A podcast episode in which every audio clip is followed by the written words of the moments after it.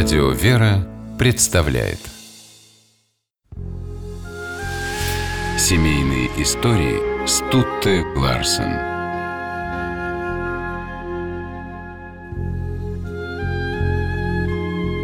Счастливы супруги, которые с первых минут знакомства поняли, что хотели бы провести друг с другом всю жизнь. О таких людях говорят, что их свело божественное провидение. И что, как не оно, сделало встречу Николая Муравьева и Катрин де Ришимон судьбоносной. В 1844 году генерал Муравьев, ветеран трех войн, проходил лечение за границей. В Париже 35-летний Николай встретил Катрин де Ришимон. Французская аристократка поразила Муравьева. Генерал понял, что сражен навсегда. Энергичный и обаятельный, он тоже пленил сердце Катрин – Кажется, тогда она ответила себе на вопрос, почему в 28 лет все еще не замужем. Впрочем, до свадьбы было далеко. Муравьев вернулся в Россию, не сделав Катрин предложения.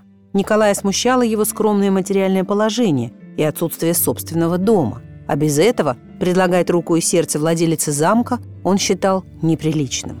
Вскоре Муравьев стал губернатором Тулы. Должность предполагала и высокую зарплату, и особняк. Катрин тут же полетело письмо «Будьте моей женой». В ответ пришло всего одно слово «Да». После венчания принявшая православие Катрин стала Екатериной Николаевной Муравьевой. Когда Николая назначили генерал-губернатором Восточной Сибири, самой большой и неосвоенной части России, Екатерина поехала с мужем. Ее пугали снегами и морозами, но она отдала обещание безропотно переносить все трудности, а слезы, если они и бывали, скрывала. Первый раз это случилось, когда Муравьев с женой отправился на Камчатку. Начало пути, 25 верст верхом по бездорожью, Катя преодолела с трудом и поняла, что дальше ехать не может. Муравьев требовал, чтобы жена прервала путешествие, но она, не желая оставлять супруга, заставила себя продолжить путь. Восхищенный Николай назвал этот поступок героическим – Муравьев любил свою Катеньку за легкий характер и оптимизм. А еще за то, что она обладала даром укращать его непростой характер. Генерал-губернатор был человеком вспыльчивым. Екатерина улаживала конфликты и не раз спасала подчиненных супруга от его не всегда справедливого гнева. Дом Муравьевых был одним из самых красивых в Иркутске. В нем имелась даже оранжерея, где в морозы цвели розы, зрели лимоны и ананасы. Супруги устраивали в своем особняке балы и были на них самой красивой танцующей парой. Но танцевать приходилось нечасто. За 14 лет службы в Восточной Сибири Муравьев провел в Иркутске всего два с половиной года. Екатерина немногим больше. Супруги не любили расставаться, и Катя ездила вместе с мужем. На лошадях, на собачьих упряжках, на оленях, на плотах по Амуру, а сплавы иногда длились по полгода и были опасны для жизни.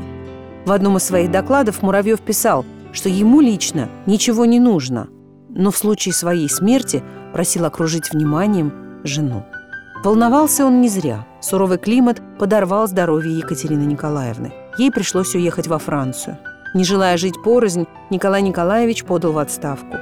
Ее не приняли, и семейную разлуку Муравьев перенес, лишь загрузив себя работой. В 1858 году он подписал Айгунский договор с Китаем – установивший русско-китайскую границу по реке Амур и закрепивший за Россией права на Сахалин.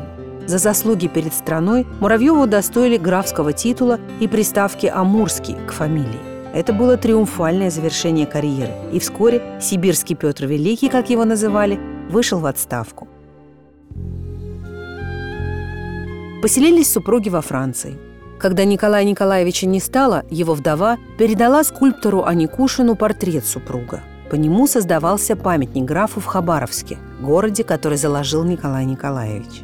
На монументе закреплены пять досок с именами людей, помогавших присоединить Преамурье к России.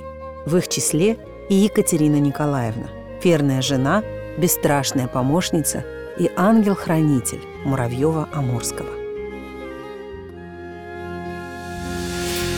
Семейные истории –